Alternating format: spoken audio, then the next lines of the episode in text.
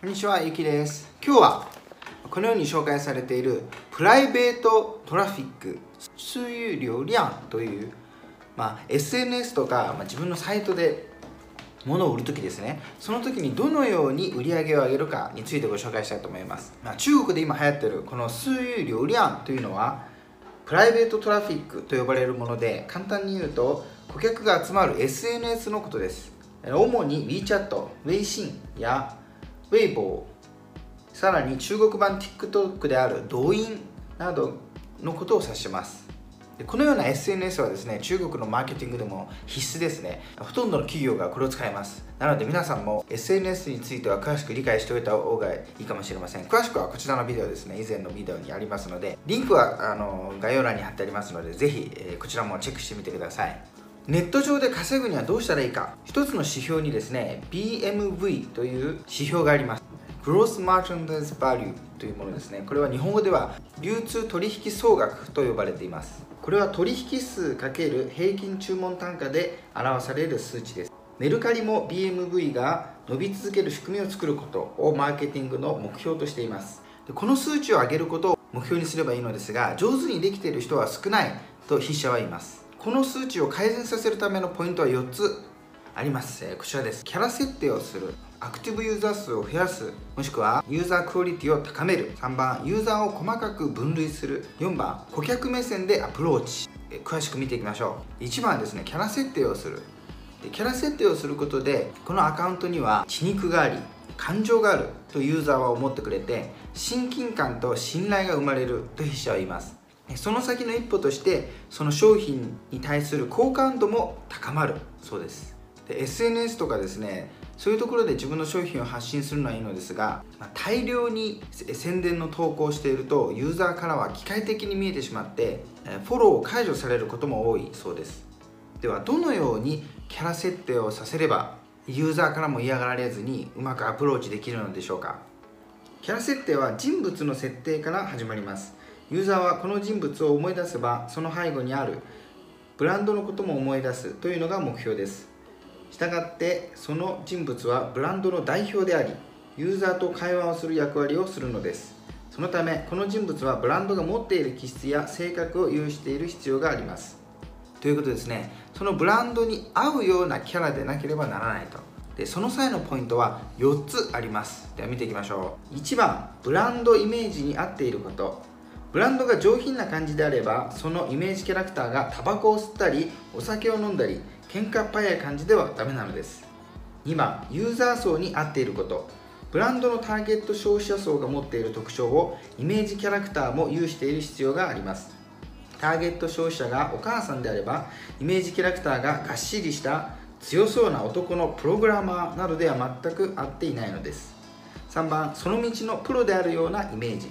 ユーザーがその道の領域について知りたい時にはよりその道の専門家の意見を信じる傾向があると言います。プライベートトラフィックをするのは物を売るためでその商品の専門家を作り出す必要があります。例えば赤ちゃん用品を扱っているならターゲット消費者はお母さんですからイメージキャラクターは赤ちゃん用品に詳しくて専門知識を教えてくれるような人物を設定する必要があるのです。4番好感度の高いキャラ設定。キャラ設定も現実の人と同じように自分を作らずポジティブで嘘のない性格が人気が出るようです。名前も人格化させた方が親近感が湧くようです。名前も神格化させた方がいいとありますね。これ以前紹介したチョコレートのマーケティングもそうでした。ブラックチョコレートですけどそのチョコレートの名前がですね純粹シャオファンっていうんですね。このシャオファンっていうのが人の名前みたいニックネームみたいな感じなんです。そしてこのファンという正方形の方ですね。これがあることで、まあ、長方形だが正方形だが四角っぽいイメージがあると。名前も名前からイメージができる。そして人っぽい名前というので親近感が湧いて大ヒットした商品でした。こちらも詳しくはこのビデオえご覧ください。下に貼っておきます。ではどのように SNS にアップすればよいのか。で SNS の内容というのはすごく重要でそれを通して、ま、ユーザーの人たちは発信者がどんな人なのか。それを理解してそしてどんな商品を扱っているのか。でその商品が信頼に値するものなのかというのを判断するわけです。で商品を SNS に商品をアップする際の3つのポイントを見てみましょう。ポイント1ユーザーとのやり取りの中で専門性を出しつつも親しみやすさを出し信頼できる専門家であると思ってもらうこと。ポイント2一生懸命勉強している姿や仕事に励んでいる姿。余暇を楽しんだりという人生への態度を知ってもらうことでユーザーたちはあなたが信頼できる人であると認識する。ポイント3商品のセールスポイントユーザーの口コミ権威性や限定イベントなどがユーザーたちの注文を促す。しかし商品関連の内容はたくさん発信しすぎない方がいい。ということです。そしてですね SNS を出す時には時間帯と回数も注意する必要があります。商品のラインナップが少ない場合は1日23回。でラインナップが多い場合は3回から5回発信すればいいと言っています。で一般的に閲覧ユーザーが多いのは、まあ、これは主に中国の統計なんですけど、えー、こんな感じです。7時半から10時これが朝のピーク。12時から14時これは午後休憩時間。午後の休憩時間。15時半から17時これはサボり時間。この時には、みんな疲れてきて携帯を見たりしてっていうのがあるんでしょうね。で18時から19時半これは夜のピーク。22時から23時これは寝る前のスマホチェック時間として見る人が多いと。でこの時間帯が、まあ、閲覧者が多いというので発信するならこの時間帯を狙った方がいいそうですね。例えばしかし注意が必要なのはお年寄り向けの商品なのに例えば夜22時から23時に出しても、ま、見る人は少ないですよね。なのでその層に合った時間帯を考える必要があります、まあ、SNS とかで物を売るあとは口コミで広げてもらうにはそのコアなファンコアなユーザーが必要なわけですがほとんどの企業ではそのコアなファンすらいないと筆者は言ってます。そうなると SNS の運用がどんなに良くても商品がどんなに良くても売れていかないと。その理由は2つあります。こちらです。ユーザー数が少ない。2番ユーザーのクオリティが低い。これどういう意味でしょうかね。でその SNS の中のユーザーたちは自分の商品自分のブランドのターゲットユーザーでなければ意味がありません。そうでないと商品を出してもそのいいねがなかったり反応してくれなかったり買ってくれないという反応がないわけです。なので全く意味がないと。その宣伝も無視されると。そういったユーザーのことを本誌では、えー、クオリティが低いとしているわけです。でこれらを解決できそうにない場合は自分の SNS とかプライベートトラフィックと呼ばれるものはやらない方がいいと筆者は言ってます。で3番ユーザーを細かく分類する。ユーザーを細かく分類しないとユーザーの離脱が増えてしまうのです。では詳しく見てみましょう。例えばですねある商品の割引情報を発信するとします。ある顧客がですねその割引した商品を3日前に買っていたとしたらその割引情報をもらったらその人絶対に買わないわけです。そして損した気分になるわけですよね。3日前に正規の値段で買ったのに今では割引されてると。場合によっては騙されたという感じを受けることもあるんです。そうなったらそのブランドそのお店に対するイメージが悪くなりますから口コミでも悪い口コミが広まったりもしくはその人は二度と購入してくれなくなったりするわけですね。これがお客さんの離脱になりますから、まあ、お客さんをタグ付けする必要があるんですね。でそれには4つのカテゴリーがあります。1番基本情報タグ。これは顧客の基本情報で分けるタグです。居住地区や年齢身長体重職業生年月日や婚姻状況さらには家庭状況など。2番消費タグ。これは消費能力や消費頻度。さらには消費傾向。例えばアパレル業界であれば顧客の好きなスタイルなど。をもとに分類するタグのことです。さらに価格への敏感度購買履歴色サイズ価格なども使用したクーポンやセール情報など細かく分類します。3番行動タグ。これはユーザーのプラットフォーム上での行動によって分類するタグのことです。流入経路やフォローしているかどうかどれにいいねを押したか。さらには保存したものやカート内の商品などの履歴です。4番階層タグ。これは以下の2つの方法があります。1番お店との接点タグ。2番 RFM モデルタグ。この2つについて詳しく見てみましょう。1番お店との接点タグ。これは新規顧客かリピート客。リピート回数も重要。かさらには会員か VIP かどうかに基づいて分類します。さらに細かく分類することもできます。まずゼロ顧客。これはコミュニケーションをとっていない。やり取りしていないということですね。で潜在的顧客いくつかの言葉を交わしたことがあり SNS 上の商品にいいねを押してくれたこともあるがニーズが明確ではない。このお客さんはある程度反応がある。けれどもニーズについてはよくわからない。という場合ですね。次は移行的顧客。これは商品紹介をしたことがあり値段の見積もりも出したことがありニーズも明確と、まあ、コミュニケーションを取ったことがあると。でそのそのお客さんが必要なものもこちらは分かっていると。一度値段を聞いたということは買う可能性があるということですね。次 RFM モデルタグ。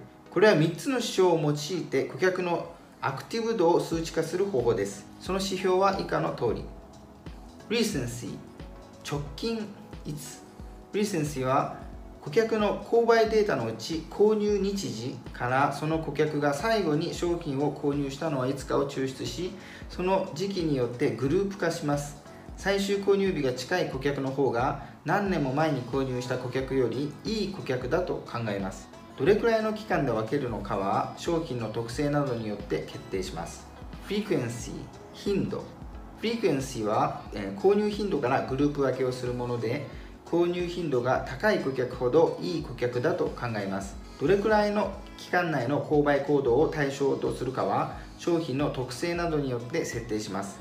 この値が高い顧客が多いなら常連顧客が多く低い顧客が多いなら商品やサービスに満足していない顧客が多い可能性があるといったことが分かります。またこの値が高い顧客が多く低い顧客が少ない場合は新規顧客が少ないことを意味します。これは頻度ですからこの頻度が高ければよく来てくれる人が多いと。常連さんが多いということですね。頻度が低ければ新規顧客は頻度が低いわけですから頻度が低ければ新規の人が多いということになるわけですね。次マネトリーこれは購入金額。購買履歴から購買金額の総額を計算してグループ分けをするもので金額が大きいほどいい顧客だと考えます。Recency これは直近のいつってことですね。や Frequency 頻度。と同様にどれぐらいの期間内の購買行動を対象とするかは商品の特性などによって設定します。ということですね。この3つの指標を使ってですねその数値によってアプローチ方法を変えていくんです。で4番。顧客目線でアプローチ。企業目線と顧客目線では立場が違いますからその考えとか要求も違いますよね。なので企業目線でアプローチした場合はその逆の結果を招いてしまうこともあるんです。例えば企業側は売れない商品や消費期限が迫っている商品は少し割引してさっさと売ってしまいたいと思うものです。しかし顧客側もそんなことは知っていて劣化したものや価値の低いものは買わないのです。買った人がいてもその後の使用感などが悪ければもう二度とその企業の商品は買わなくなるでしょう。印象が悪くなれば口コミで広がってしまうこともあります。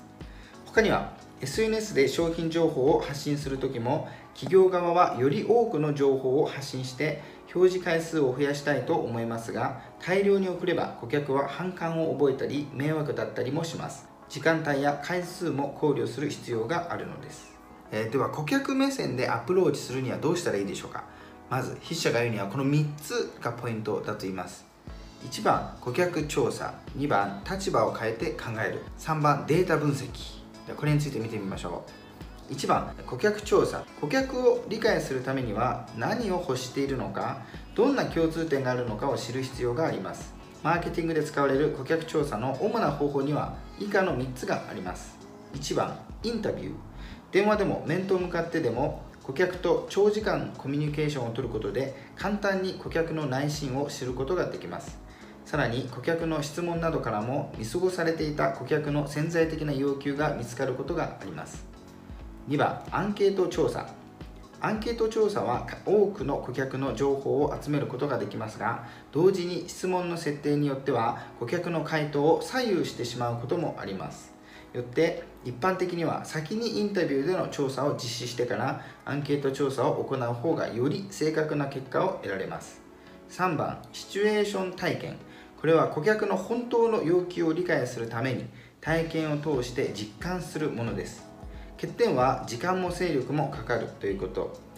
例えば赤ちゃん用品を扱っているとすると実際にお母さんとしての生活を体験するのです。お母さんたちと同じことをしてみるのです。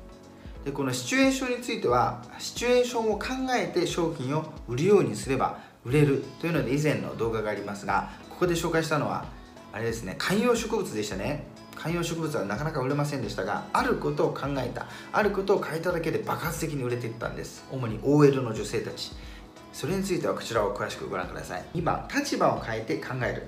これはアプローチ前に受け手である顧客の立場で考えてみるということです。このように商品情報を送ったら受け手はどう感じるか。